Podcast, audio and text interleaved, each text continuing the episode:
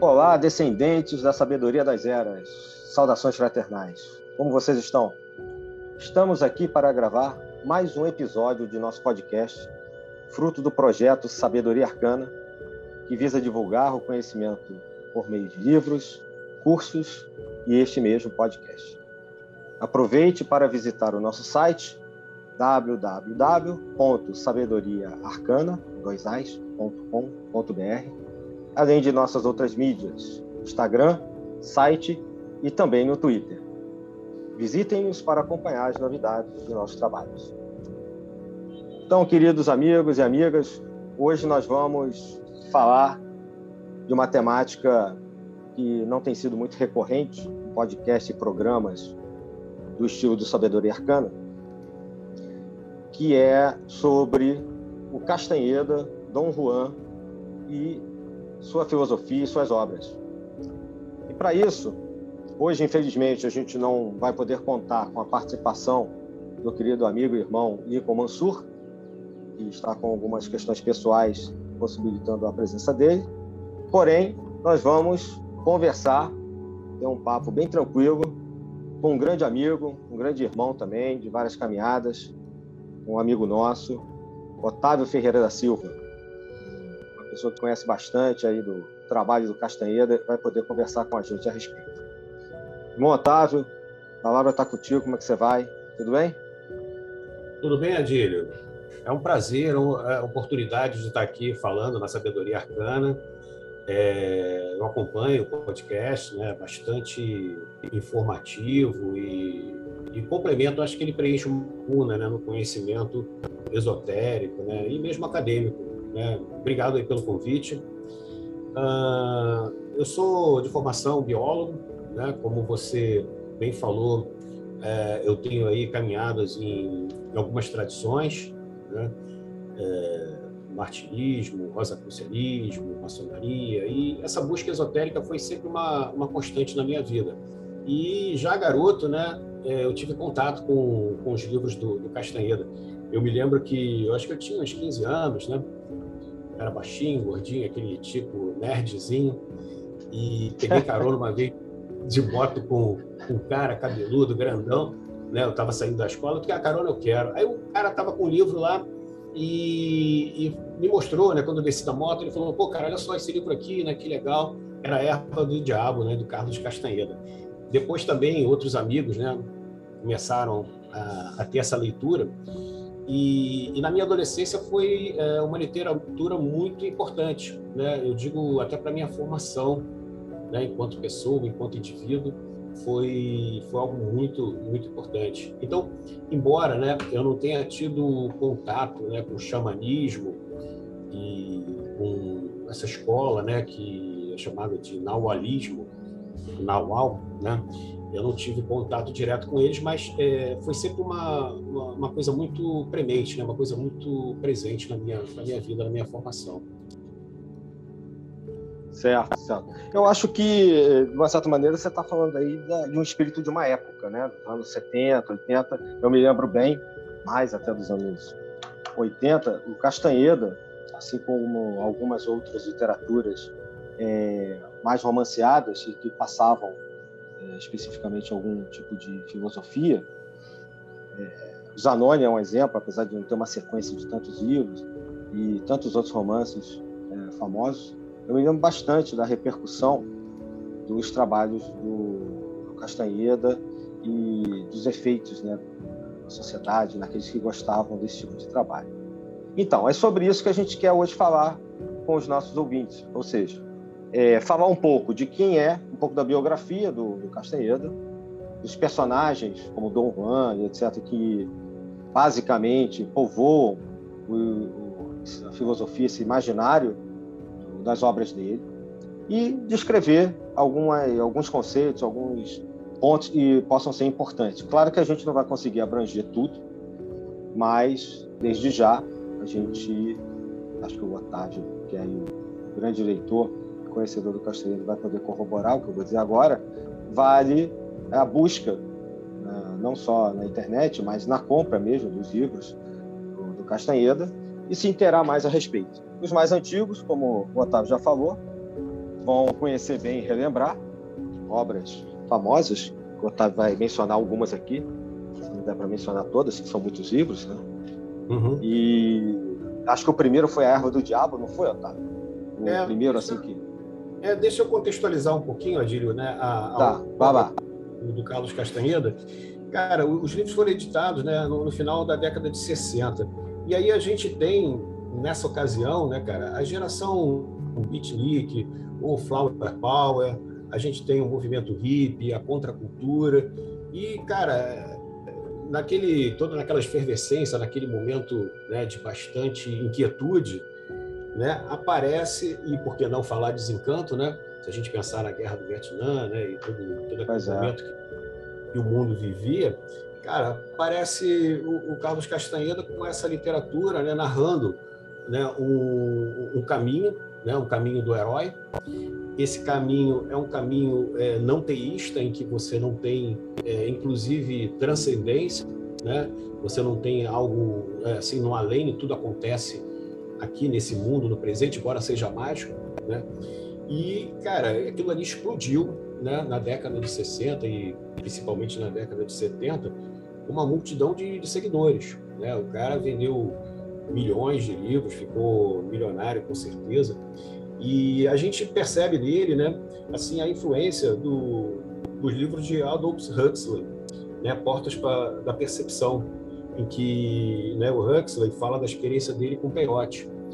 Então, né, alguns autores colocam que isso deve ter sido genial né, na, na obra do, do Carlos Castanheira. Ele é antropólogo né, é, de formação, é, buscava né, o Ele, o Castanheda, né? Está falando do Castanheda. É, ele é, é formado em antropologia, não é isso? Isso, o Castanheda, né? formado em antropologia, é, ele se naturalizou americano em 1959, né? E há aí um, um, debate quanto à origem dele. A origem dele permanece obscura, né? Porque segundo ele, ele nasceu no Brasil, em Juqueri, né, no estado de São Paulo. Em 35, né, migrou para os Estados Unidos em 59 e lá se naturalizou e foi fazer antropologia na Universidade da Califórnia. Uh, uma matéria né, da, da Time, inclusive tem uma capa famosa né, da, da época, é, coloca que ele não nasceu no Brasil, que ele nasceu no Peru, né, numa cidade chamada Carramarca, né, em 1925, ou seja, 10 anos antes do que ele afirmava ter nascido. Então, existe aí uma polêmica, ainda é nevoada né, a, a origem é, do, do, autor do Carlos Castanheira. Mas, de qualquer maneira, fato é que ele se naturalizou americano, foi fazer pesquisa né, de antropologia e buscou esse conhecimento né, no México, né, num índio de etnia Yaqui, né, e que o adotou como discípulo no que o, o índio chamou de caminho do conhecimento. Né? E nesse caminho do conhecimento comportava né, o uso de algumas é, ervas e, e, drogas né, capazes de alterar a percepção dele para realidades paralelas, né, que seriam é, realidade, realidades coexistentes né, ao, ao, nosso mundo cotidiano. É interessante, né? É, esses personagens, muitas das vezes, acredito que de forma proposital, tem essa nuvem, né? Tem essa, essa névoa assim de, de incerteza né, na sua história e eu falei aqui dos Zanoni, Zanoni talvez não seja nem a melhor comparação antes, né? porque o Zanoni é uma obra até mais antiga, mas eu, eu me lembro do. Estava tentando lembrar na hora, mas lembrei agora, é o Lobzang Rampo também, muito Sim. falado né? na época, você deve lembrar e tal. Isso, e, isso. Se eu me engano, era uma pessoa que ficava na Inglaterra, um inglês, alguma coisa, você não me, você não me faz a memória.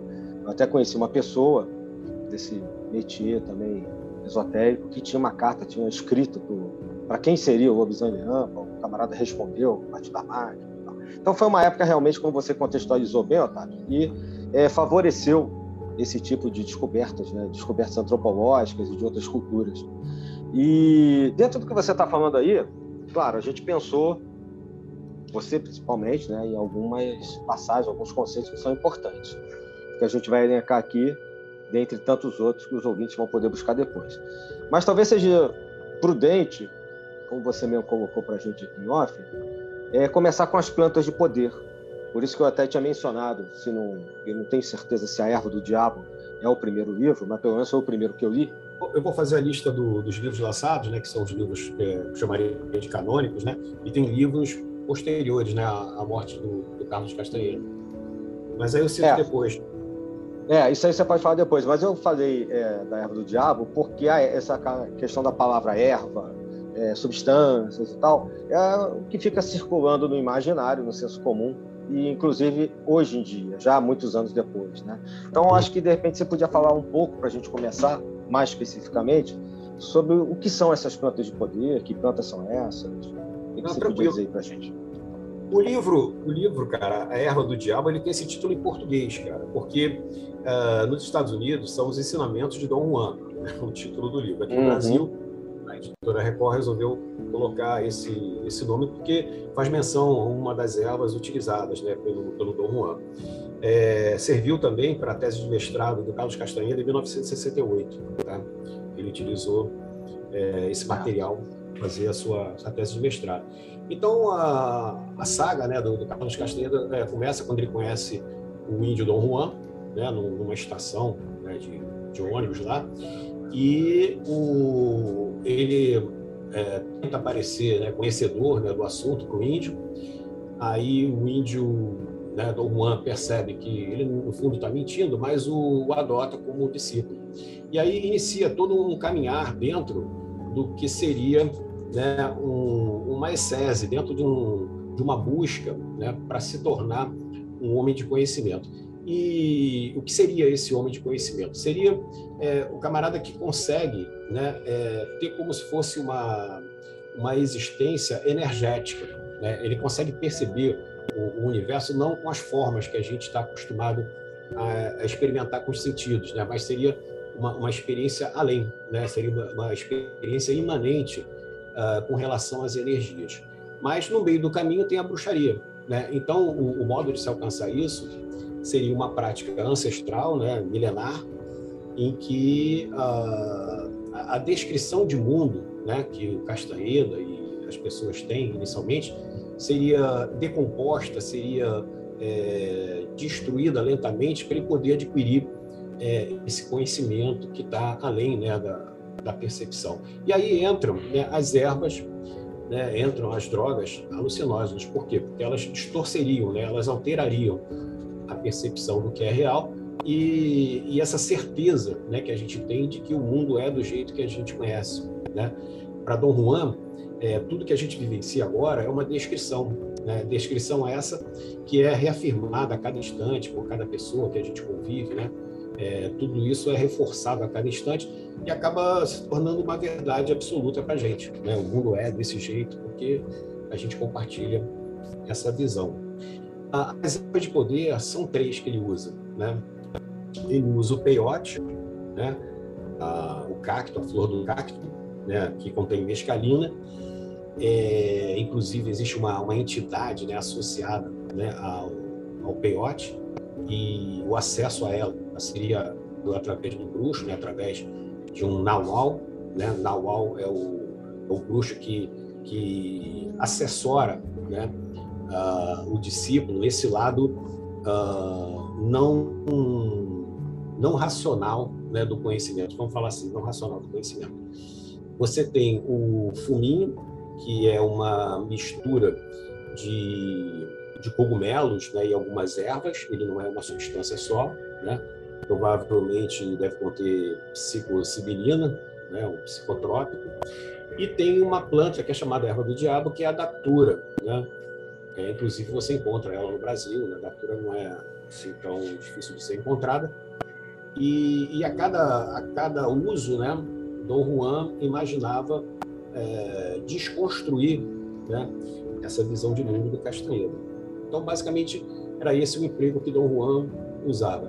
É, no livro, ele até fala que usa essas ervas Qual de livro? Qual livro é, você fala? A erva do diabo?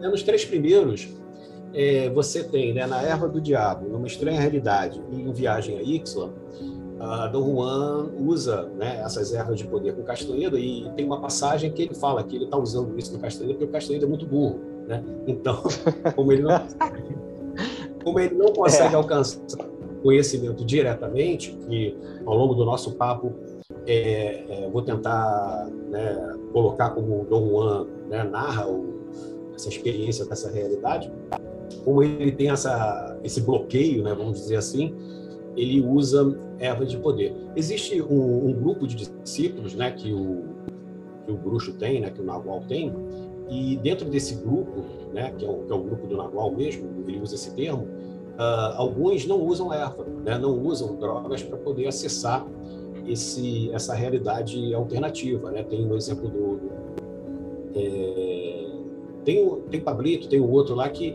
eles conseguem né, ter é, Elígio, me lembrei, Elígio. Eles conseguem ter acesso a, a essa realidade né, sem precisar do uso de drogas. E aí, ao longo do nosso papo, né, a gente vai é, entender mais ou menos qual é a, a proposta final né, de Dom Juan para isso. É, a gente tem, né, então a gente conseguiu falar aí da diferença de homem de, de conhecimento para feiticeiro. Né? Dom Juan propunha ir além do, do fato de ser feiticeiro, né? Feiticeiro seria manipular essas forças da natureza, né? manipular a consciência, não só a sua como a dos outros, mas é, é, essa, esse homem de conhecimento seria alguém que teria uma vontade assim inflexível, né, de alcançar a, a consciência eterna. Eu acho que é isso que ele, que ele, ele propõe ao Castanheda, né, que a consciência não se não se degrade, não se perca com a morte, né, que ela permanecesse isso isso é o homem de conhecimento, no caso, como se fosse um conceito. Né? Sim, sim. O conceito de, de, homem de conhecimento seria isso: seria o cara que é, a consciência dele permaneceria mesmo intacta, né? mesmo após a morte. E quando eu falo intacta, não é que ele seria a pessoa que ele é, né? simplesmente o estar ciente né, permaneceria após a morte. Né? Como é, é, isso... é como se fosse um, uma iluminação? Não é como se fosse um despertar, a alma despertando da sua seu sono e tal. É, é como se, se você é, a, a estar consciente, né, acaba levando a consciência, né? Você acaba é, a partir do momento que existe a percepção de que a gente está consciente, existe toda uma superestrutura que se cria, né? inclusive o ego, em volta do, do fato de você é, perceber, né? Então esse perceber é, ele, ele não se iria se esvanecer, ele não iria se perder com a morte, né? É, algo né, dentro dele iria é, permanecer após a morte. De que modo né, isso é possível, a gente não, não tem ideia, porque estaria dentro desse universo aí de. Ele não fala, né? Ele não, ele não chega a explicar se há reencarnação, alguma coisa assim, como é que isso permanece? Dom Juan nega é, completamente a encarnação, inclusive é, brinca com isso, né? Que ele não, não acredita em, em reencarnação. É, o que você teria seria uma, uma, uma vida agora, né? Uh, sujeita a forças né, que você não pode controlar, energias que você não pode controlar, e que o que, que, o, o, que, que o homem de conhecimento conseguiria fazer? Né? Ele conseguiria manipular essas energias que, que existem dentro dele, né? para que essa consciência consiga navegar por essas realidades alternativas. É, deixa eu só explicar um pouquinho a, a questão dos dois mestres, e aí eu volto para o Nawal, né? porque isso aí é assunto do Nawal. É, para o Don Juan, dentro daquele universo que ele criou, você teria o tonal e teria o nawal. Né? É, tanto o tonal quanto o nawal eles estariam dentro daquilo que é possível ser conhecido. E ele fala de, do incognoscível. Né? O incognoscível seria tipo a parcela da realidade da qual a gente não teria acesso. Mas dentro dessa realidades né, que a gente poderia ter acesso, existe uh, uma esfera de racional, né? Então todo esse nosso mundo, todo conhecimento científico, toda a nossa erudição, todo o nosso intelecto, né? Toda essa nossa capacidade, né, de, de, de raciocínio, inteligência estaria dentro do tonal. Né? O tonal ele é organizador, o tonal ele é aglutinador. E a consciência do homem também poderia navegar por outros universos, só que esses universos não fariam sentido, eles não são universos racionais. Né? E aí é o mundo do Nawal. Né? Nesse mundo do, do Nawal, que Dom Juan tentou levar o Castaneda, né? e como ele tinha dificuldades, né? as ervas foram usadas, né? as drogas foram usadas, foi para ele poder vivenciar essas outras realidades, que seriam, é, na verdade, mundos alternativos. Né? E como a física fala, né, eles não são transcendentes, eles estão aqui e agora. Né? Se a gente tiver outras dimensões, elas não estão no plano espiritual, elas estão acontecendo agora, né, nesse instante, só que a gente não consegue ter acesso a elas. E aí a proposta né, de, de, de viajar para o Naual é justamente viver esse, essas outras realidades. Né? E como é que como isso... multiversos, né? Isso, exato, exato.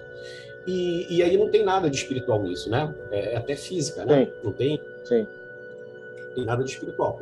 Aí como isso é, é feito? Lá no meio da, da produção literária dele, né? Lá em torno de no presente da águia, no fogo interior, no poder do silêncio, nesses três livros ele coloca que o mundo é feito de fibras, fibras luminosas, né? E essa, esses, essas fibras luminosas elas é, formariam, né, dariam corpo à matéria e também à própria consciência. E o, os seres vivos, né, não só o ser humano, eles seriam invólucros, como se fossem é, casulos que aprisionariam essas fibras. Então, o, a nossa matéria, né, o nosso corpo, ele seria feito dessas fibras, que são pura energia, aprisionadas né, em, um, um casulo. E a consciência seria um ponto que navega por essas fibras, né? de tal modo que o homem comum, né, o homem mediano, ele teria o que ele chama de ponto de aglutinação, né, que seria esse ponto de, de captura, de percepção fixo. Já o bruxo, né, o, o homem de conhecimento, ele conseguiria deslocar esse ponto de, de aglutinação, né, que aglutina as fibras e, portanto, traz a ele, traz a ele a consciência, ele conseguiria deslocar para outras fibras e, portanto, acessar né, mundos diferentes, realidades diferentes. E é isso que ele se propõe a fazer. E para isso, dentro daquele, né, daquele esquema né, uh, uh, IAC, né, do, daquele conhecimento indígena, o, o discípulo teria dois mestres ele teria o mestre do tonal e teria o mestre do naual. No caso do, do Carlos Castanheda, Dom Juan era o mestre do tonal. Então, para ele, Castanheda, Dom Juan era sempre o cara gentil, o cara orientador, o cara paciente pra caramba, que está sempre disponível para ele. Quem era o mestre do naual dele era Dom Genaro. E Dom Genaro, para ele, era absolutamente assustador, né? porque os encontros e as experiências com Dom Genaro eram assim completamente desconcertantes, né? Eram coisas assim bem malucas. E, Isso em outro plano, né? Sim, no, no, plano do Naual. Né? O, o, Dom Genaro seria o mestre do Carlos Castanheda para o Naual, enquanto que Dom certo. Juan seria o mestre do Tonal para ele, Castanheda. E esses dois índios, né, eles teriam funções diferentes. Né? Para outros estudantes, é, Dom Juan era o mestre do Naual, enquanto que Dom Genaro era o mestre do, do Tonal para eles. Né? Então, para os índios, né, para os indivíduos que pertenciam ao grupo e eram índios, Dom Genaro era aquele paizão, né? aquele cara super acolhedor, super, né? É, que cuidava né, do, dos discípulos, enquanto Dom Juan era o demônio. Né? Tem algumas passagens que os outros discípulos falam do, do Dom Juan como se fosse o demônio, né? o cara assim que eles praticamente se urinavam quando viam Dom Juan. No entanto, para o Carlos Castaneda, aquele cara que pô, tinha uma paciência, um saco né, para ouvir todas aquelas besteiras, né? porque o, o Castaneda estava muito apegado ao conhecimento acadêmico inicialmente. Né? Para ele, aquilo ali era uma, uma verdade muito forte. E aí foi, uh, foi todo um trabalho de, de vários anos né? Do, de contato com os dois, né? ou melhor, dos três, para poder o Castaneda se convencer, né, entre aspas, de seguir aquele caminho. Engraçado que você está falando aí da, dessas teias, né? Essas linhas. Claro, mal comparando aqui, só me ocorreu, só comentando aqui o que me ocorreu, me lembrou a teoria das cordas da física. Exatamente, cara. Eu né? também, eu também quando li isso, eu pensei agora, né? Depois de, de 20 anos com a teoria das cordas, eu fiquei pensando, cara, que incrível, será que né, os, eles conseguiam ter esse tipo de acesso, né? Porque isso está no pois nível é. de supéria, né? Isso está além da matéria, né? É o que há por trás Sim. da matéria, né? É, isso aí é, é, uma corda nem, por exemplo, é uma teoria, é, tá, tá, no papel, ela nunca foi detectada, porque é se existir é um ente tão pequeno da física, né? Menor uhum. do que uma própria partícula que já se consegue detectar, as partículas e subpartículas, né, do sistema da física, mas uma corda não é detectável. Nós não temos, se existir, não há tecnologia para isso, não, não, foi feita ainda. Uhum. Então, assim, é, foi uma sacação interessante, né? Porque não é uma teoria na física totalmente aceita ainda. É, tem muita gente que trabalha com isso, antes fora do Brasil, é, mas muita gente que trabalha a teoria das cordas como uma espécie de composição de tudo que existe no universo, mal comparando assim com os números de Pitágoras. Não sei se também te ocorreu isso quando você estava é, eu, na época. É, eu tive esse tipo de, de sacação recentemente, né? Tanto é que na uhum. época que eu escrevi esses livros, a teoria não existia, né? Então é algo assim bastante, bastante interessante, é. né? Eu não sei dizer exatamente quando a teoria das cordas foi popularizada. Ela não é tão nova assim. Eu acho até que era dos anos 70, 60. Mas ela não era popularizada. Né? E a sacação é muito interessante dele. Bom, é aquilo, né? Em tese, e você vai enfatizar isso no final, que eu acho que talvez seja a mensagem mais importante, né? É, isso tudo era dado ao Castanheda, né? essas plantas e tal, essas substâncias, é, no sentido de facilitar uma pessoa ter acesso a informações do outro plano, coisa que as ordens esotéricas costumam ensinar, sem usar as substâncias, normalmente, uhum. né? Não que sabe. É, porque era uma pessoa muito presa, como você disse, a esse mundo aqui, o mundo acadêmico, a materialidade, né? a, a, ao que ele podia ver com os cinco sentidos. Né? E eu acho que o trabalho do Dom Juan era fazer ele afrouxar essa conexão dele né? com esse mundo, que é o, é o tonal, se não me engano, né? que você fala. Isso, é, sem dúvida, né? de repente obtido por meio da meditação, do jejum, né? por meio de, uhum. de outras técnicas que a gente tem, né? conhecimento, que visam também essa, essa mudança de, de, percepção sem necessariamente usar né, uma substância química, né, psicotrópica. Exato. Externa a você, né? Uma, uma bengala externa a você.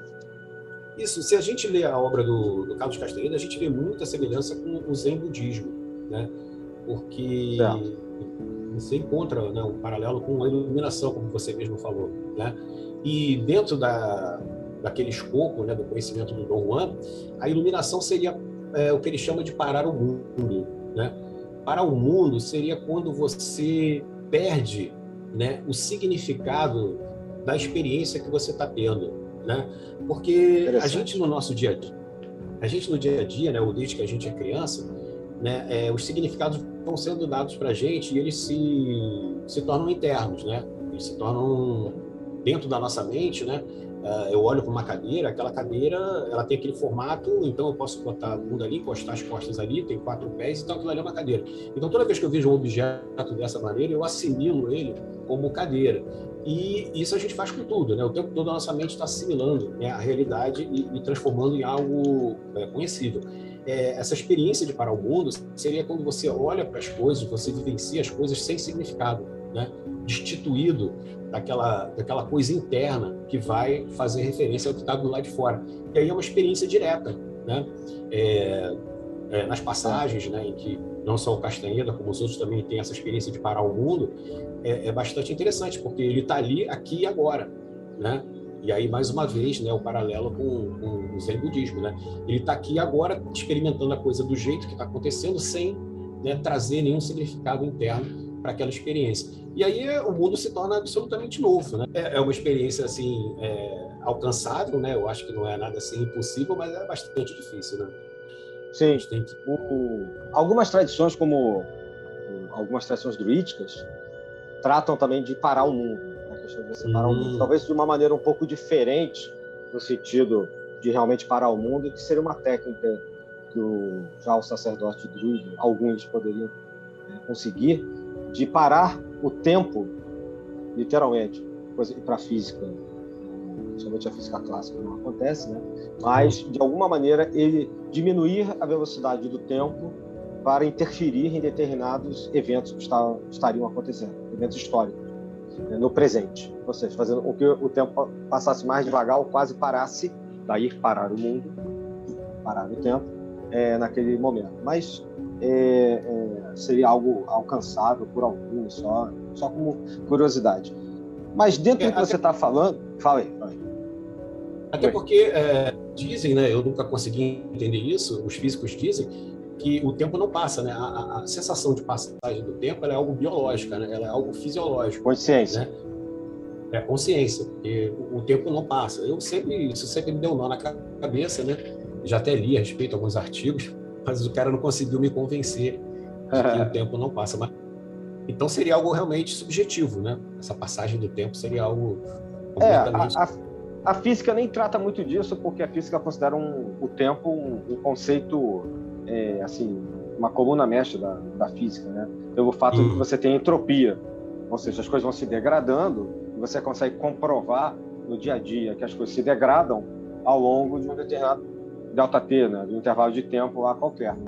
Uhum. Mas é, existem algumas teorias biológicas e da filosofia que colocam a percepção do mundo e do tempo dentro do ser, né, como algo ontológico. E, e aí, ou seja, se você percebe o tempo passando, se você percebe os objetos, é porque eles estão na sua consciência, eles não estariam necessariamente fora. Aí se a gente for realmente começar a pesquisar, enveredar por aí, vai ser um, é realmente dar um nó na cabeça. Porque, é, dependendo do ponto de vista, você não chega a uma conclusão. Se é o ponto de vista da filosofia, da física, da neuroquímica, da bioquímica, né? é complicado. Mas assim, é que você estava falando do homem de conhecimento e você ia falar do feiticeiro. Eu não sei se você chegou a, falar exatamente o que, seria o feiticeiro. Você falou do bruxo, se não me engano, né? Mas o que, que seria o feiticeiro na narrativa? É, o feiticeiro e o bruxo, né? Ser feiticeiro e ser bruxo dentro daquele, daquela proposta do Dom Juan, ele seria uma ferramenta, né? Para o indivíduo chegar a ser um homem de conhecimento, né? Porque ele buscaria o poder. Esse poder é o poder de manipular essas forças, é o poder de manipular a própria vontade dele, né? E, e, tendo essa vontade muito forte, muito premente, né, ele conseguiria é, se lançar né, para esses mundos né, e poder retornar né, à, à, realidade tendo essa, esse poder. Né? O que ele fala de poder é justamente isso, né? é poder exercer a, a vontade num nível tal em que você pudesse transitar por esses mundos e não enlouquecer, basicamente. Né? Eu acho que é isso que ele, que ele fala. Mas essa questão do não enlouquecer é, merece um cuidado especial dentro da, da obra do, do Carlos Castaneda. Por quê? Porque é, a partir do momento que o indivíduo é para o mundo, né, e ele tem na morte né, uma conselheira, por quê? Porque se ele, se ele percebe que ele, que ele vai morrer, né, e isso é uma coisa assim que ele, ele traz para o presente dele, é, cada momento se torna um momento muito especial, muito importante. Né? E aí é, ele acaba conseguindo ter essa experiência de, de parar o mundo. É, a partir do momento que ele tem essa capacidade ou essa facilidade né, de, de interromper o diálogo interno, né, ele até cita isso, Dom Juan fala é, interromper o diálogo interno, e o, o aprendiz né, do, do, conhecimento ele passa a ter é, dois caminhos, seriam duas alternativas que vão ser uh, vão depender do perfil do, do aprendiz, né? que são né, a loucura controlada e ser um sonhador. Né? São, são duas maneiras de se alcançar o know-how e que são absolutamente diferentes e que vão depender da natureza da pessoa. Tá? E aí, o que é a loucura controlada? Né? A loucura controlada, pelo que eu entendi né, ao longo da, da literatura, é realmente ficar maluco. Né? Maluco em que sentido? Em você perder o teu ego, você perder as tuas referências que você usa para chamar de você. Né? Então, inclusive, ele aconselha a, a, a, se afastar da família, a se afastar dos amigos, se afastar de tudo, para justamente a, aquele, aquele ego ir se, se dissolvendo. Em algum momento, né, o indivíduo realmente não saber quem ele é. Mas por que, que é loucura controlada? Porque aquela vontade né, que eu falei há pouco atrás, ela vai servir como fio condutor. Né?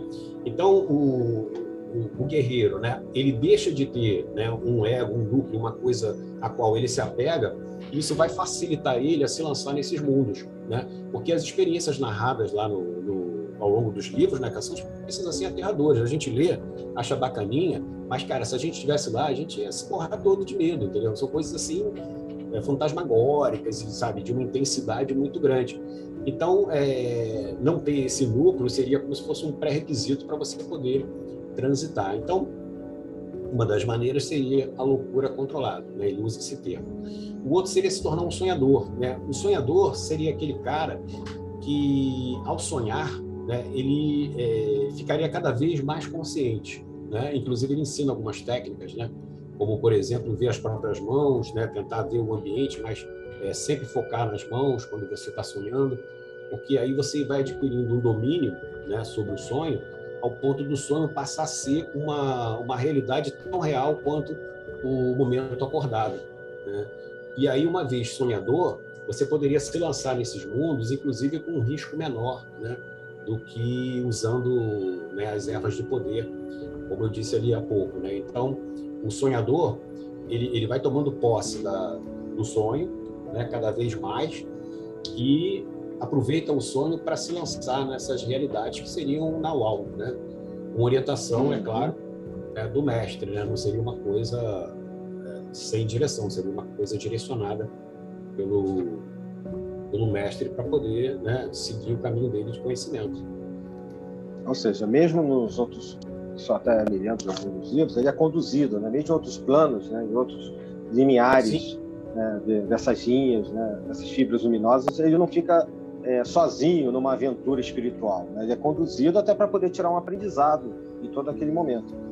Sim, e, e o que o Dom Juan fala ao longo do, da obra para ele não se perder, né? Porque como a, a vastidão dessa, dessas outras realidades é muito grande, é, uhum. o, ele pode ficar lá, entendeu? Ele pode, por exemplo, ir para uma realidade tão encantadora que ele não quer voltar mais. Ele, ele vai ficar lá e, teoricamente, vai morrer, né? Uhum. Então, o, o, o, mestre, né, o índio está ali com ele naquele, naquela realidade alternativa, né, para poder trazer ele de volta e poder ir instruindo ele né, no, no conhecimento, para ele poder também, mais tarde, é, empreender essa, essa viagem sozinho, né? Porque no fundo todos eles é, vão perder o mestre em algum momento, né? E vão ter que seguir o caminho deles sozinhos. Sim, sim. É como acontece em qualquer caminhada, né? Espiritual, como é a caminhada da vida também. E, e você vai sendo acompanhado por, por aquele que te conduz até um determinado ponto, né? E, e depois, se você realmente tiver apreendido os pontos importantes dessa jornada, você vai conseguir, mesmo que errando, caindo, levantando, você vai seguir na uh, caminho afora e fazendo o seu próprio caminho e lá na frente seus próprios digamos, orientandos, né? Assim, discípulos, etc. Essa Isso. questão da, da loucura que você colocou também é legal porque algumas outras tradições, aí eu vou comparar de novo aí com a tradição druídica, porque não deixa de, o druidismo deixa de ter um pouco de do que a gente chama modernamente xamanismo, no sentido bem senso comum aqui da palavra, tá? Estou definindo, fazendo altas definições, etc., do, do que seja xamanismo. Mas essa questão do, de ter um sacerdote, ou um mestre, alguém que tem um contato com a natureza e usa um conhecimento né, dessa natureza, um conhecimento do seu povo, da sua cultura, é, para ensinar outros e, de uma certa maneira, não só guiar nesse plano da existência física desses discípulos, né, das pessoas, como também em outros planos, como você acabou de dizer. E essa loucura é, também aparece em algumas tradições de outros povos, como por exemplo os celtas e tal, porque não era incomum que se atribuísse é, um estado chamado de fora do ser, né, que a gente chama da pessoa estar é, fora de si, louca, né? Uhum não, não se comportando mais da mesma maneira, quando ele estivesse prestes a atingir aquele conhecimento, né, a, a, aquela visão de um outro plano e dominá-lo. Mais ou menos como se fosse é, o homem de desejo que estivesse prestes, no martinismo, né, usando uma linguagem martinista, prestes a se tornar um novo homem, né, ou atingir uma determinada dominação.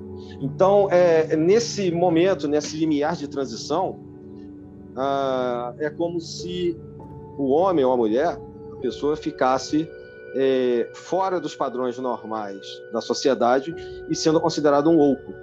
E andando, é como, mal comparando assim, né, o, é, maltrapilho, né, como um retirante, um eremita, né, e, e, até que ele atingisse, ele não via mais sentido nesse mundo e atingisse um determinado estado de conhecimento onde ele se era considerado, né, assimilado como um sacerdote, uma sacerdotisa. Isso até dentro da tradição cristã, né, Adílio? Existem também. Relatos, né? Exatamente. É, um, é, um, é como se fosse um estado pré-iluminação. Não acontece com todo mundo.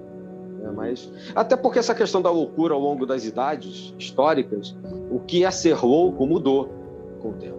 Em algumas sociedades e, e, até mesmo no, na antiguidade, uma pessoa que a gente chamaria hoje na rua como sendo um cara que fala sozinho, que é um louco, era, podia ser um, um xamã, um sacerdote, que está falando outro plano, estava conseguindo ter contatos com outras realidades, por exemplo. O próprio conceito, Foucault, por exemplo, trata disso, né? O conceito da loucura em si foi mudando bastante da, da antiguidade, passando para a Idade Média, aos nossos tempos aqui. É socialmente determinado, né, o conceito. É, exato, é, tem, tem sim uma determinação social, sem dúvida. E dentro disso que você está falando, eu não sei se você já falou sobre a questão da morte como companheira. Não sei se você já mencionou isso. É, eu citei, né, a morte como companheira, ela é ah, como se como se fosse um gatilho, né, para o aprendiz, né, para o indivíduo que está nesse caminho, é parar o mundo, né, porque Dom Juan coloca que parar o mundo hum. é uma, né, uma premissa para poder seguir adiante. E para poder parar o mundo, né, essa percepção de que a qualquer momento, né, a morte pode te tocar, e tem até uma visão poética, né? Ele coloca a morte como estando ao seu lado esquerdo, a distância de um braço, ela pode te tocar, né? Na verdade, na verdade é uma, uma visão poética, mas é, o, o, fato do discípulo ter isso, né, em mente, né, o tempo todo, o que pode parecer mórbido, né, na verdade é um gatilho para ele poder é, parar o mundo e, e ter esse tipo de, de vivência, né, esse tipo de experiência. Entendi, entendi. Agora me lembrei até de uma música do Raul Seixas agora, né? O Canto para a Minha Morte. Você vai falando das coisas. O nome da música do Raul Seixas, dos anos 80, Canto para a Minha Morte, onde ele começa a, a, fazer uma espécie de um poema bem grande né, sobre a questão da morte, da, o que é a morte para ele, quando, quando a pessoa deixa de existir e tal. Chama-se Canto para a Minha Morte. Fica aí até como curiosidade depois. Não sei se você está lembrando, mas é, depois dá uma olhadinha aí que lembra um pouco.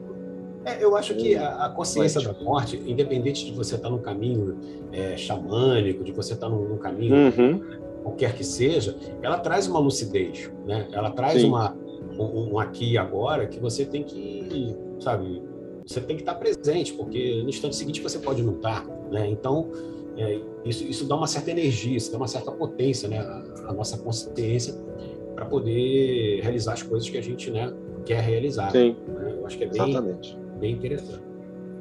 É, é, agora vamos dar uma passadinha aqui na, nas obras do, do Carlos Castaneda. É, de repente, né, alguém que está ouvindo a gente não teve contato né, com, a, com a literatura.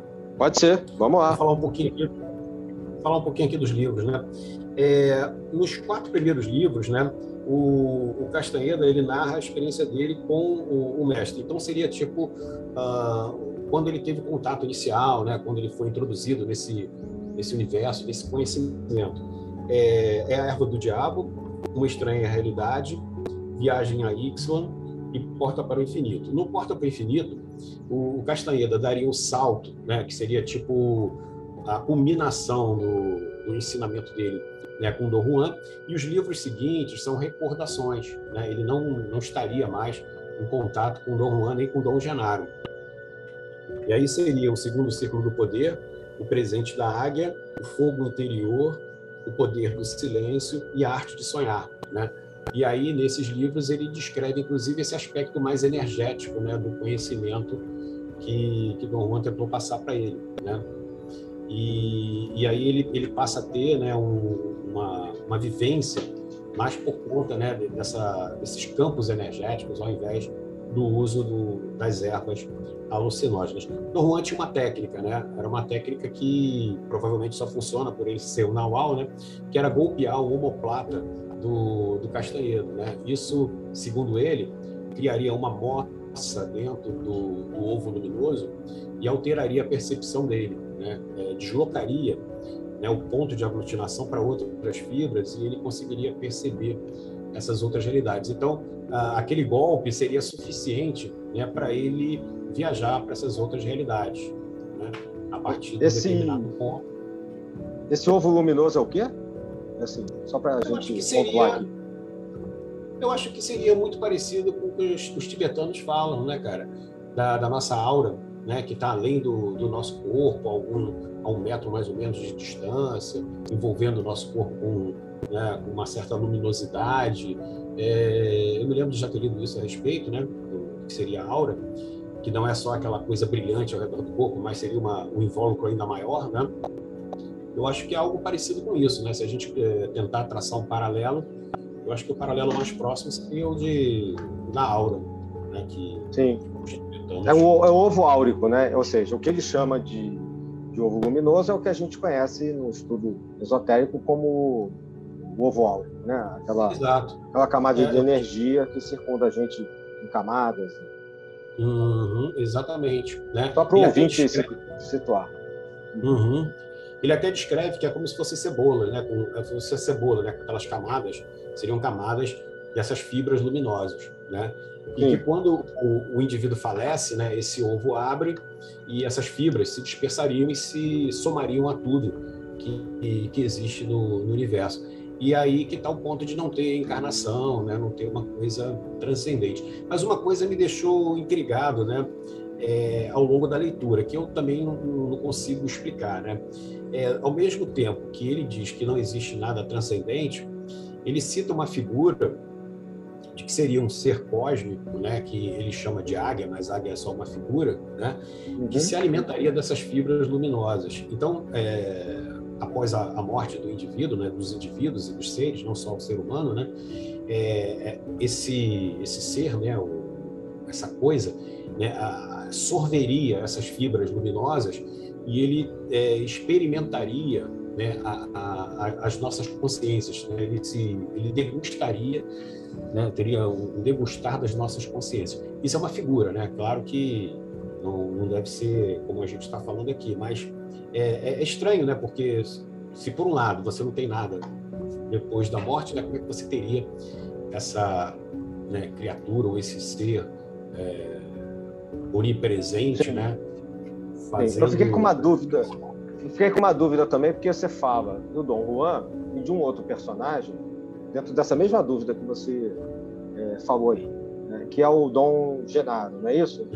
Isso, isso. Então, é, se não há reencarnação, como é, é, como é que poderia, então, por exemplo, é, ser caracterizado, se for real, né, num outro plano, um outro mundo de existência, um, uma espécie. Eu entendi esse Dom Genaro como se fosse uma espécie de guia espiritual, alguém que tá no, não está encarnado, está no outro lugar, como, uma, como algumas tradições colocam, e que ajudaria o Carlos Castanheda na evolução, na filosofia é, aqui do Dom Juan, está nesse plano.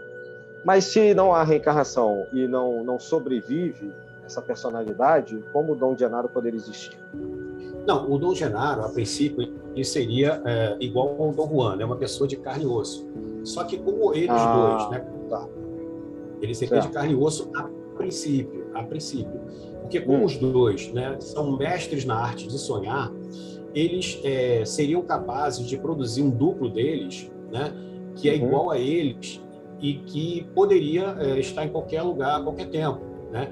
Então, é, o Dom o Dom Juan sempre estava quando o Castaneda se dirigia à casa dele, né?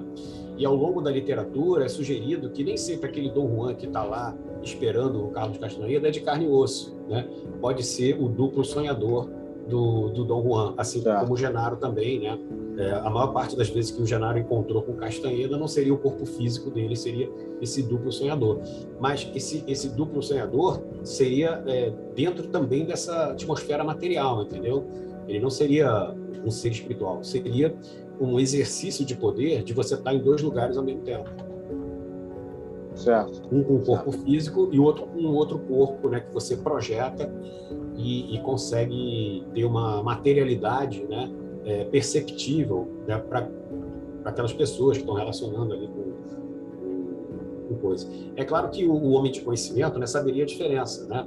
Porque se a pessoa é uma pessoa de carne e osso, ele veria um ovo luminoso ao invés de uma pessoa. Sim. Se ele tivesse se ele estivesse dentro do corpo sonhador, ele veria a, a figura projetada, né? ele veria uma pessoa e não uma bola luminosa, né? que seria a pessoa de carne e osso, digamos assim. Então, inclusive em algumas passagens, né, isso é colocado, né, em alguns contatos que o, o Castaneda tem com algumas figuras, né, é, Dom Juan é, fala para ele, ó, você não percebeu que aquele, aquele indivíduo não é um indivíduo né, de carne e osso, aquilo ali é, um, é uma, uma, projeção. Inclusive, existem algumas criaturas, eu já estava né, quase me esquecendo de falar, algumas criaturas vêm desse, dessas outras dimensões e podem ser é, domadas pelo bruxo, né? É o que ele chama de aliado. Né? Então, Dom Juan tinha, eu acho que três aliados, né?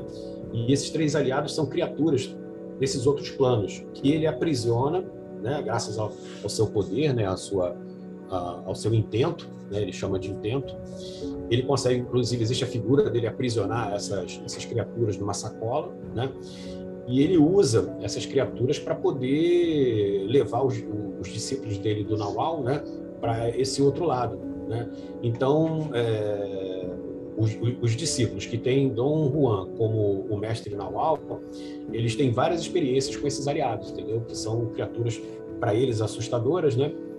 E que, né, pelo medo e por toda aquela situação estressante, levariam eles para essas outras é, dimensões.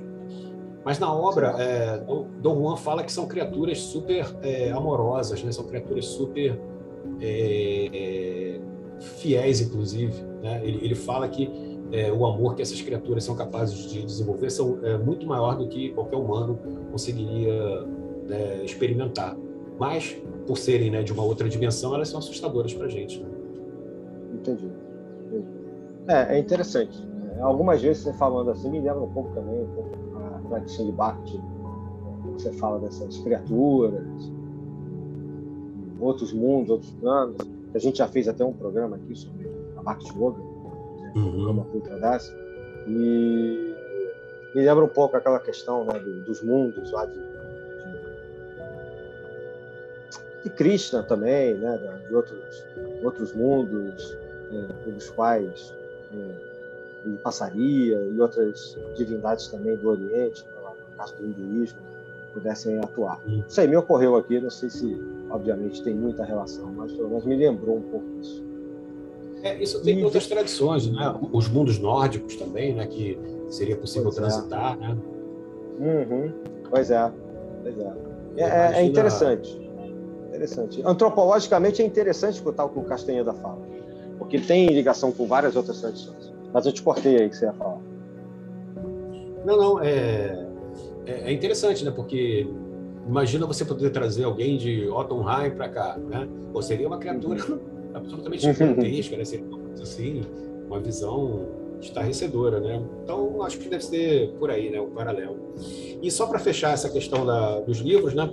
É, a gente tem livros né, póstumos, né? O Castanheda morreu em 98 né, uhum. em abril de 98. A gente tem Passes Mágicos, O Lado Ativo do Infinito e Roda do Tempo, que é uma compilação de textos né, dos livros anteriores, que foi lançado é, após a morte dele. Né? E aí fecha aqui né, né o, a literatura publicada por ele, mas se você for à internet, você vai ver que tem vários autores comentando, né?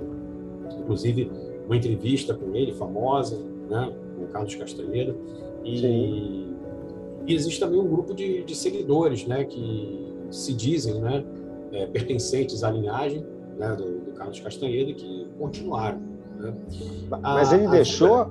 ele deixou discípulos, tem iniciações, coisas assim, tipo uma ordem ou não? Era ou não deixou ninguém? Você sabe dizer?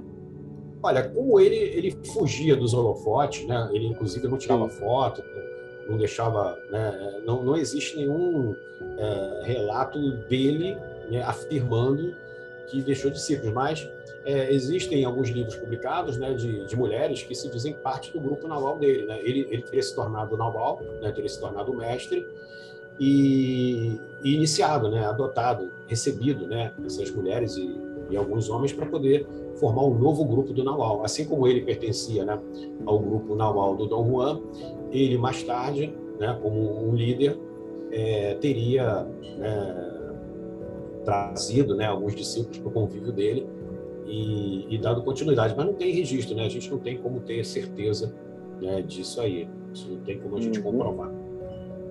E aqui no Brasil existem grupos de seguidores ou pessoas que estudam, você sabe? Olha, sim, sim, tem, tem grupos que estudam, né, estudam a obra dele, tem gente que se propõe a fazer um xamanismo, né, é, parecido ou pelo menos é, paralelo, né, ao que está proposto ali, né. É, na época que os livros foram publicados, né, o, o, o México foi invadido, né, cara? Muita gente foi atrás de um vídeo para poder encontrar um, um, mestre lá, foi uma, uma loucura. E aí muitos excessos, né, aconteceram, muito, muito, muito charlatão, charlatão, né, muita coisa aconteceu nesse sentido. Mas eu sei que tem grupos no Brasil que, inclusive, é, fazem né, uma mescla do, do xamanismo mexicano com, com, o que a gente tem aqui indígena, né, o Oaxaca, né, com, com, a, com a raiz. Né, existem grupos que estão né, tentando trilhar esse caminho pelo lado realmente místico, né, pelo lado xamânico. Entendi. E, né, e esses grupos aí têm se revezado, né? Eu acho que não tem nenhum grupo assim que seja realmente um expoente, né? Na verdade, como se fossem pessoas que gostam da, da obra do Castanheda, eu estou entendendo assim, né, pelo que eu também já conheci de algumas dessas pessoas, são pessoas que curtem a obra dele e têm acompanhado há mais ou menos tempo e que acabam se encontrando de uma maneira é, assim, como se fosse um grupo de estudos, talvez, né, para poder discutir os conceitos, não sei se tentam Sim. práticos, etc. Né, de, é, de talvez maneira... experimentem né, o, o peiote, né, exista esse, esse tipo de, de prática, né? Eu acredito que sim.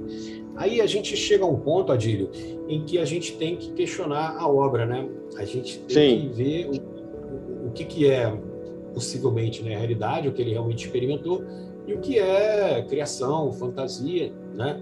Esse universo incrível que ele, que ele criou. O, o, bacana do universo é que ele tem uma coesão interna, né? Você vai lendo os livros e você vê que ele não, não foge, né? Ele cria um, um universo certo. coeso, né?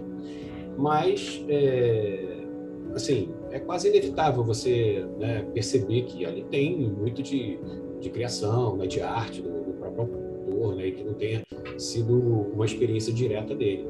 O que não invalida em nada a obra, né? Só uma obra ficcional, né? É, muitas obras iniciáticas são ficcionais. Mencionei duas aqui no, no início, né? Zanoni, que é uma obra Rosa Cruz importantíssima, né? muito antiga, já mais antiga. Os trabalhos do, do Rampa, por exemplo, né? o Irmão do Terceiro Grau, o Eremita, existem, né? a Viagem de uma Alma, existem vários autores que, de uma certa maneira, passaram, por meio de romances, conhecimentos importantes que receberam e com os quais eles trabalhavam. Eu acho que o Castanheda, eu vejo assim, né? desde que eu li o primeiro livro dele, não li todos. É, o Castanheda, eu acho que é um pouco isso. Uma forma de, de você, que ele encontrou, talvez romanceado, de entrar em contato com, com uma sabedoria que ele estudou, né, que ele teve contato e que, sim, de uma certa maneira, ele sistematizou para o mundo moderno, né? para a sociedade ocidental, e, e para esse mundo é, tecnológico que já era nos anos 70, né? Esse mundo capitalista que a gente vive. Materialista, né? Mecanicista, né? Ele trouxe uma, uma abordagem nova, uma maneira né, mais orgânica, mais natural, como é né, a proposta do, do xamanismo. Né? Pois é. Mas, a, mas a vida dele parece que foi bastante conturbada. Né? Ele teve várias mulheres, parece que ele teve vários filhos, né? E, e, tudo isso é difícil da gente confirmar justamente por causa do, da dificuldade de acesso a ele, né? Mas uh, se você fizer uma busca na internet, né, você vê lá que ele teve várias mulheres, parece que tem vários filhos espalhados por aí, né? Então teve uma vida bastante intensa, né? Paralelo a essa busca uh, né, mística, né? Que ele, sem dúvida, é, percorreu. Né? Eu acho que é inegável a, a, a busca dele, o caminho, ter uhum. se lançado nesse caminho, eu acho que não, não resta dúvida. Agora, a, a obra, ela vem colorida com, com, a imaginação dele. Né? Eu acho que muito ali ele trouxe. E, e eu uhum. acho que é fantástico, cara. Eu acho que é uma contribuição fantástica, porque você vai se envolvendo naquele, naquele universo, né? É como Tolkien, né? Quem, Sim, quem também é. Né? Ele cria um universo próprio. Você entra ali e você mergulha no, no universo à parte, né? E você experimenta isso na obra do, do Castanheira. Né? É um universo à parte, você começa a entender um pouco daquela lógica, um pouco do, do, do como a coisa funciona dentro daqueles, daquelas premissas né, do, da cultura iaque, né, da cultura índia, e, e vai. Ele, Don Juan fala que isso remonta desde a época pré-conquista. Né? Parece que, inclusive, ele fala de uma sucessão discipular. Né? Parece que há uma, uma corrente é, iniciática de, de mestre e discípulo que remonta a eras milenares aí. Né? Sendo que os bruxos de, de antigamente, vamos falar bruxos, eles eram muito mais voltados ao, ao poder material. Né? Eles eram muito mais voltados à, à, manipulação da vontade alheia, muito mais voltados a, a ganhar riqueza. E, e, parece que ao longo do tempo né, houve uma, uma evolução desse conhecimento. Parece que os últimos né, entenderam que essa proposta ela é passageira, né, ela é limitante, e se lançaram uma busca mais além, numa coisa mais mais completa, né, numa coisa que, que levasse o indivíduo a, a, uma eternidade, né, a um tipo de uhum. eternidade. Sim. É, lembrando, né, que sociologicamente, antropologicamente falando, todas as sociedades contêm sacerdotes. A gente já falou isso hoje, né? Só repetindo, bruxos, xamãs, padres, sei lá, alguém que de uma certa maneira, é, dentro do aspecto religioso daquela sociedade, daquela tribo, daquela cultura, druidas e tal, fazem um contato entre esse mundo e o outro mundo. Né? Isso é inerente à busca por um mundo espiritual, mundo, mundo de Deus, isso é inerente ao que tudo indica, à pré-história, ao homem das cavernas, as sociedades pré-históricas, isso vem acompanhando a formação das sociedades como um todo e vai se conformando com a cultura né, de, de cada grupo. Então, alguém normalmente sistematiza isso e passa um conhecimento para pessoas escolhidas que têm o dom de receber aquilo.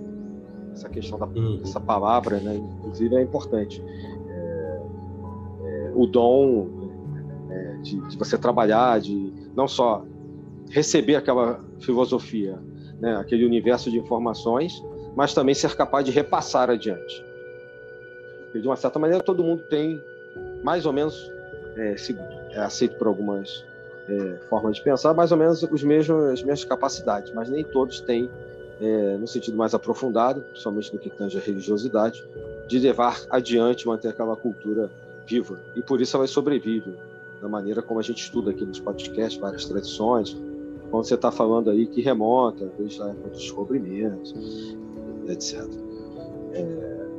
E de uma certa maneira, eu também acho importante a gente pontuar aqui para quem vai nos ouvir, é que a gente está falando da filosofia proposta nos, nos livros, nas obras do Castaneda, sem nenhum tipo de defesa de apologia e nenhum tipo de discussão mais aprofundada, até no sentido biomédico, etc., de nenhuma das ervas que foram mencionadas aqui.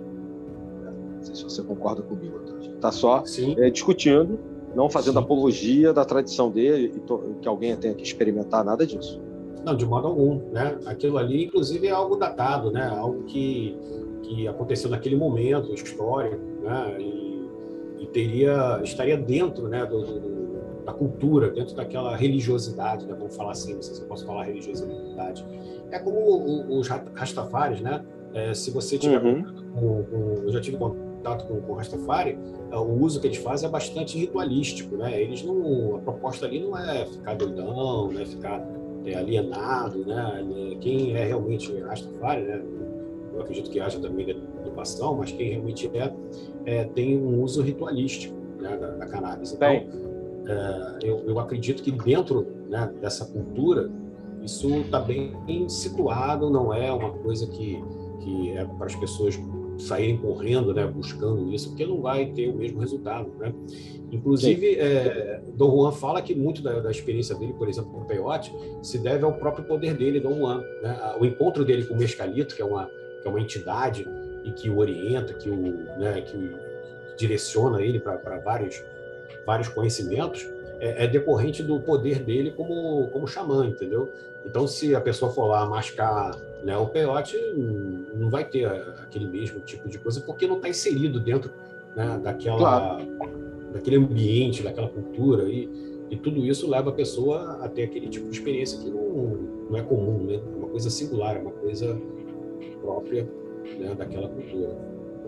É, o, é só lembrar dos antigos gregos, elfos, etc., que determinadas é, substâncias eram usadas né, para que se fizessem as previsões.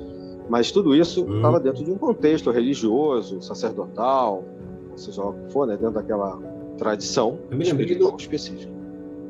Me lembrei do filme 300, né? Isso tinha o oráculo, né?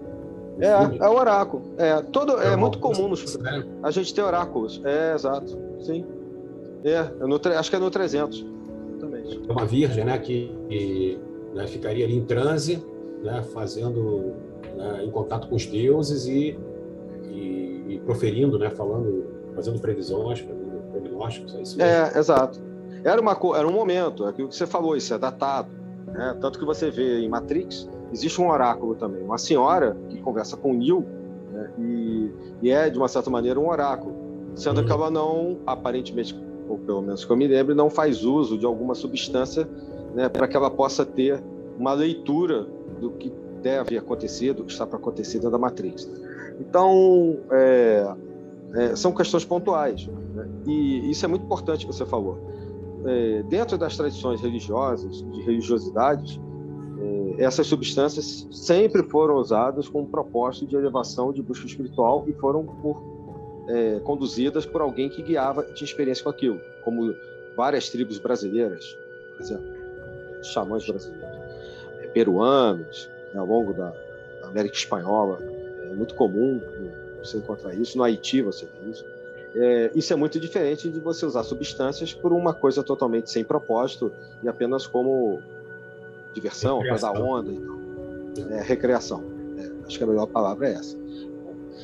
Então, assim, é, Otávio, a gente já está caminhando aqui para o final da nosso papo. Acho que está ótimo, a gente está conseguindo, ao meu ver, dar uma boa, uma boa imagem, um bom panorama, mesmo sendo uma obra muito vasta, né, do Carlos Castanheda e de, dos principais conceitos, os principais pontos. Tem mais alguma coisa da biografia do Castanheda ou dos livros dele que você gostaria assim de pontuar antes da gente fechar? Algum? Eu sei que você falou aí também uma coisa que eu acho importante, né? O, ele tem um lado humano é, controverso, como todos têm. Nós temos todos é, esses personagens do ocultismo, do esoterismo do passado das religiões também tiveram seu lado humano e que muitas das vezes não vieram à tona. E Castanheda, por ser muito moderno, muito perto da gente, existem essas questões controversas, que, como você disse, eu corroboro, não invalidam o trabalho, a obra que ele deixa, enquanto filosofia. Sim.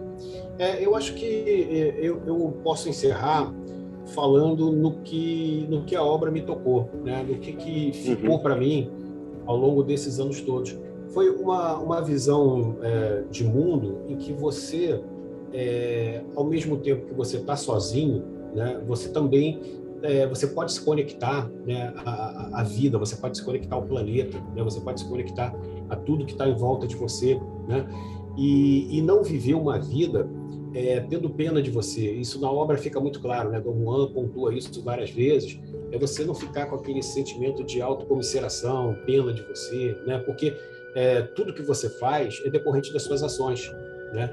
Uhum. E aí, mais uma vez, né, no budismo, é, você você que está, a cada ato seu, você está gerando sementes para o futuro. Né? Então, o que você está experimentando hoje é fruto das suas ações, não tem que você ficar com, com pena de você mesmo, né? se, se lastimando, né? tendo é, aquele sentimento de, de, de, impotência, porque é tudo produto da ação. Você tem que agir agora para produzir né, novos efeitos, efeitos melhores, e que vão te trazer sucesso no futuro, né? mais poder no futuro. Né? Na verdade, a busca do poder eu acho que pertence a todos, né? não é só ao índio xamã, eu acho que todos nós buscamos é, poder. E esse poder se traduz em várias coisas. Né?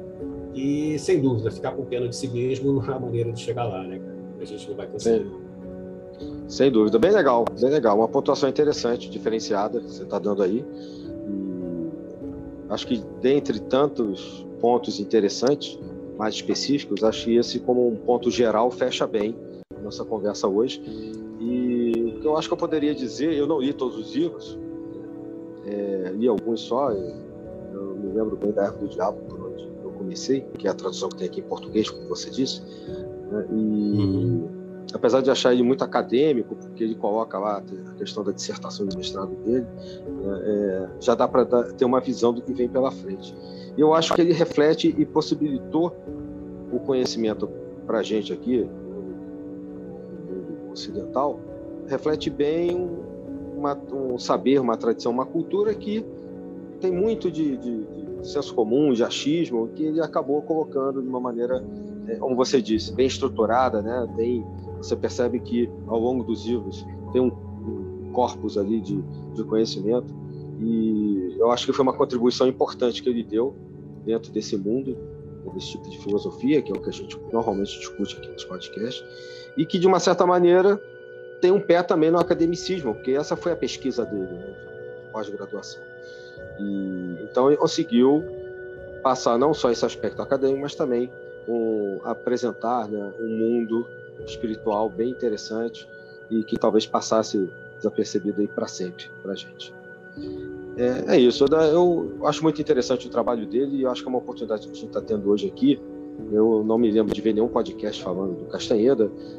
Talvez tenha, deve ter já, uhum. mas acho que a gente vai poder dar uma, uma boa contribuição para aqueles que queiram conhecer a obra, que, como a gente já disse no início do programa, está disponível, é de fácil acesso. Todo, acho que todos os livros, né? Deve ter tudo em português, imagino eu, né? Sim, sim, tudo em português. Inclusive, se você fizer busca, você consegue em PDF, né? Então, não é difícil de encontrar, né? ou mesmo no estante virtual. É... Sim. O acesso não é tão difícil. Pois é, é isso é uma quero... vantagem. Sim, sim. Quero agradecer aqui a oportunidade, cara. Obrigado. Né?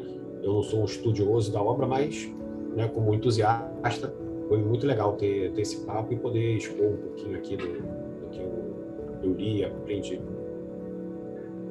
Sim, eu ia até te passar agora para, se você fizesse uma outra consideração final.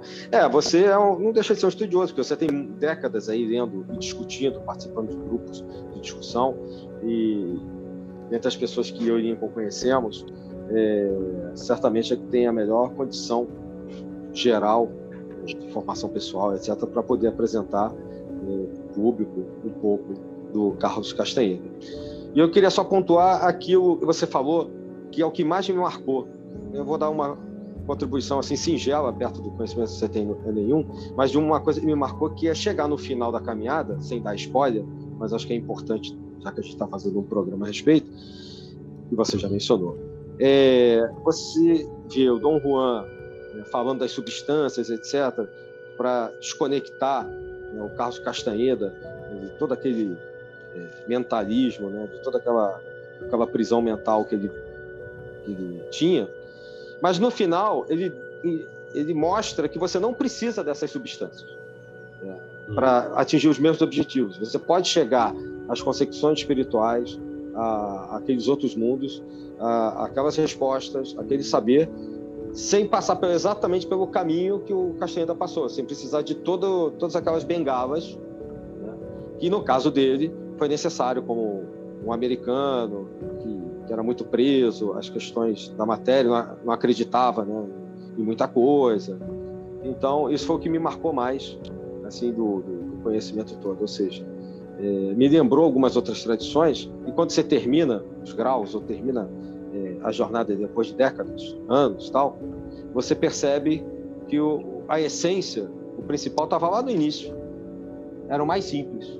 Sim, é fantástico é isso. Como, né? é, é, isso é que é o mais fantástico. E fica como dica para quem é, ouve a gente está aí nas ordens, etc., ou buscando o caminho religioso. Às vezes a gente fica tão preocupado. Eu estava discutindo isso com um amigo nosso em comum, Renato, algum tempo atrás, alguns meses atrás é, que já gravou também podcast aqui com a gente, Renato Alves Peçanha. Ou seja, às vezes a gente pensa, pô, quero chegar logo num determinado grau, no último grau, tal. Quando você chega lá, você vê que o importante foi a jornada, foi o caminho. Uhum. Que tudo isso estava lá no início. É como se lá na semente, no, no, no primeiro grau, no, nos primeiros átrios, estava tudo lá, só que você não sabia. Exato, exato. Faltou um despertar, né? Faltou é, é. É, o parar o mundo, né? Faltou você ter aquele uma visão diferente, um olhar diferente, novo, né? E quando eu é. falo novo, é novo mesmo, né? É, é, destituído de, de, de referências antigas para você poder apreciar aquele conhecimento que está ali disponível para você. Exato, exato. Mas você realmente não tem. A grande parte das pessoas vai ter que trilhar essa jornada, que por si só já é difícil, porque a maioria larga as jornadas antes de chegar sequer ao meio, quanto mais ao fim. Né? Então, ao trilhar a jornada, é que você vai ver que a jornada era o mais importante e que você vai ter que, no caso, muitas das vezes, recomeçar. É bom rever os estudos, rever os graus, para você recomeçar a ver tudo de novo com outro prisma, né? com um novo olhar. Então, fica aí é, uma dica que eu, e foi o que é, me impactou mais dentro do Castanheda colocou para as pessoas, mesmo sendo já para o final, mas é importante para todas as tradições. Uhum. Então é isso, Otávio. Queria te agradecer, nós é que agradecemos, eu agradeço em nome da Sabedoria Arcana, ou seja, no meu nome, Adílio, no nome do Lico Mansur. Agora também a gente tem a contribuição é, do Fernando Gralha, já tem um tempo que está ajudando a gente com o site, com a divulgação das nossas obras, dos podcasts, e também agora a gente vai contar em alguns podcasts e também obras, cursos com Pablo Bispo dos Santos. Em janeiro, gravou um podcast com a gente sobre os oráculos caldeus, fez muito sucesso. Ele vai estar participando também, junto com a gente, no projeto Sabedoria. Então, em nosso nome, tomando, queria agradecer a você, Otávio. Muito obrigado pelo seu tempo, pela é, disponibilidade de compartilhar com, com a gente, com os ouvintes, esse trabalho importante de Castanha. E estamos aqui Pô, à disposição, sempre que você quiser. Obrigado, Adílio. Obrigado aí, Sabedoria Arcana. Foi muito gratificante participar e, e trazer né, à tona né, que é, é um conhecimento que está ficando para trás. Né? As pessoas não estão assim, se ligando muito nisso mais. Né? Eu acho que é, existem novas propostas, né, novos olhares né, para o uhum. caminho místico e é interessante a gente resgatar. Né? Eu acho que é um trabalho de resgate isso que a gente fez agora. Valeu, Sem dúvida, bem lembrado. Nada, foi um prazer. Sem dúvida foi um trabalho de resgate. Eu também tenho visto uma certa queda na busca por determinados saberes, inclusive do Castanheda. Por isso também a gente convidou você.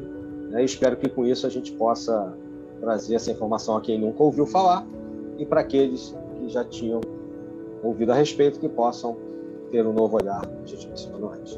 Tá bom? Então, mais uma vez, obrigado, Otávio, a todos os ouvintes de Sabedoria Arcana. Deixamos aqui o nosso cumprimento, o nosso abraço. E até breve. Até a próxima. Até mais.